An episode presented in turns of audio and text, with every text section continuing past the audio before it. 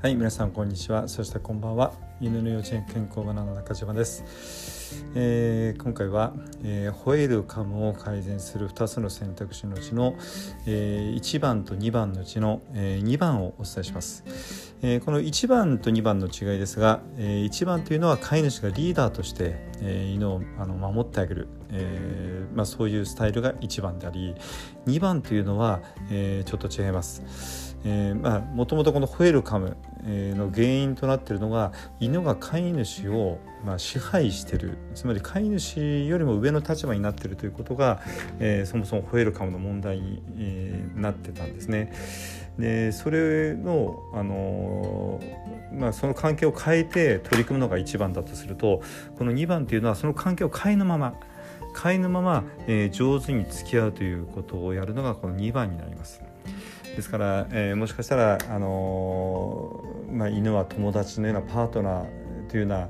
関係もあれば、えー、犬が完全にあの飼い主の上に立ってる、まあ、会社でいうような社長城でお城では王様のようなそんなような立場になってる可能性があり飼い主は家来だったり部下になってるわけですね。まあ、その関係を変えずに、えー、上手に、まあ、あの犬を持ち上げたり、えー、まああの飼い主に行ってほしい方向に持ってったりするのがこの2番と思ってください。ですから1番と2番は大きく違ってくるということを、えー、まず知っていただきこの2番についてえ2番をあのやるにあたってのデメリット、えそしてメリットなどをお伝えしたいと思います。えー、まあ、まずこの2番、まあ、今の関係がこの2番のままできているので、まあ、この2番というのはどういうことかというと、えーまあ、いわゆる犬が24時間セクモのように家族みんなを守ってたんですね。家の中では外部の音に対して、えー、外部に対してピリピリとして何か音が鳴ればあのワンワン吠えたり誰か侵入者のような人がいればあのこれも吠えて向かっていったりインターホンでピンポンなんてなると誰か入ってくると思うとそこに立ち向かったりとかそういうことやってるのが、えー、この2番なわけです。24時間セコムをしてるわけです。まあ言ってみればこういう子がですねあの家にいると、まあ、泥棒はまあ入れないですよね。ですから泥棒業界の中ではあそこは犬が結構きついから入れないぞなんて噂されてるのかもしれません。まあ、そこで、まあ、それでもけど飼い主が困ってるわけですね、まあ、このホエールガム、まあ、特にこのホエールをねなんとかしたいなという時に、えー、この関係を維持したままやるとなると1番だともうストンと関係が変わるとね、あの大してテクニックいらないんですけどもこの2番の場合はとてもテクニック工夫がいります。えー、まあその吠える原因となっているものとすればあの、まあ、外に対してピリピリするわけですからまあ言ってみればあの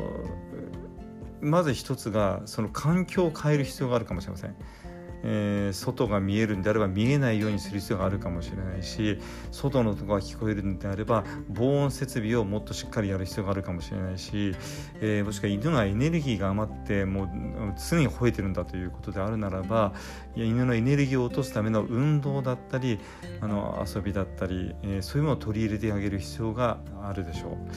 えまあ、そしてしつけのことも上から目線のしつけは全くこう聞きませんからえー、まあ、おやつも大好物使ってみたりおもちゃもめっちゃ好きなおもちゃ使ってみたりそういう工夫をするわけです。まあ、あのよくねあの命令で「待て」とか「座れ」とか言っておやつを見せ従ってる人がいますけどあれは本当に飼い主をリーダーと思って従ってるというよりもただそのおやつ欲しいからそのおやつをこう飼い主こうやればこの飼い主くれるよななんて犬の方が頭を使って飼い主を逆に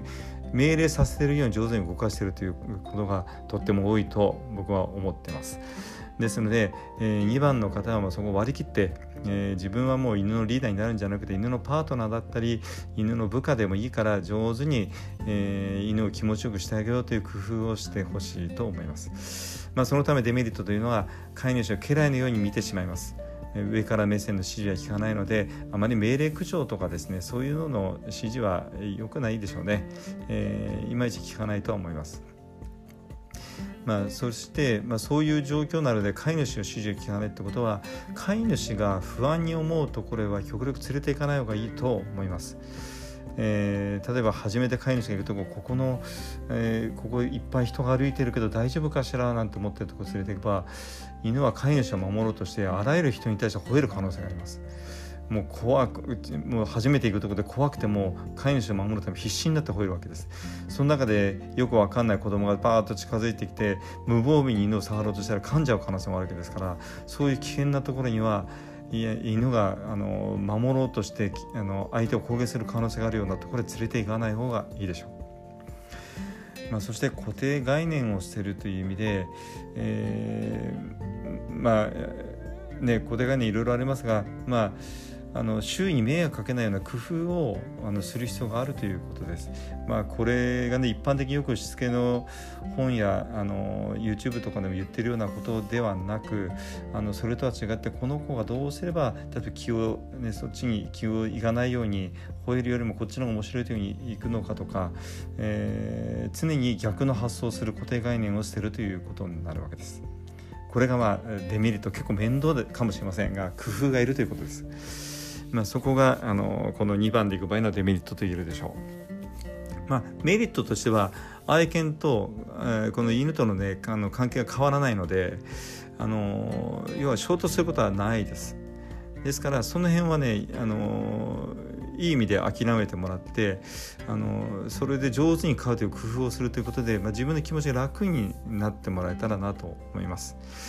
えー、まあこれがね2番での方法なんですね。あのまあ方法というか方法はいっぱいあるんですけどもあの基本的に2番は今の関係のまま変えず上手に工夫する。じゃあその工夫が何なのかというのは環境を変えるのか運動量を変えるのか、えーえー、もしくは何かあの興味を変えるのかとか、えー、そんな視点からいろんなことをやって固定概念を捨てて何でも取り組んでみるんです。その子に合う方法を見つけてあげるんです。これが2番です1番と大きく違うと思いますが、えー、もう一回気になる方はこの、まあ、1番2番の選択肢、えー、また1番のことをどのことやるのかとかこれをよく聞いていただいて自分の家族はどっちがいいのか自分はどっちがいいのかよく考えて1番2番を決めて取り組むことをお勧めします。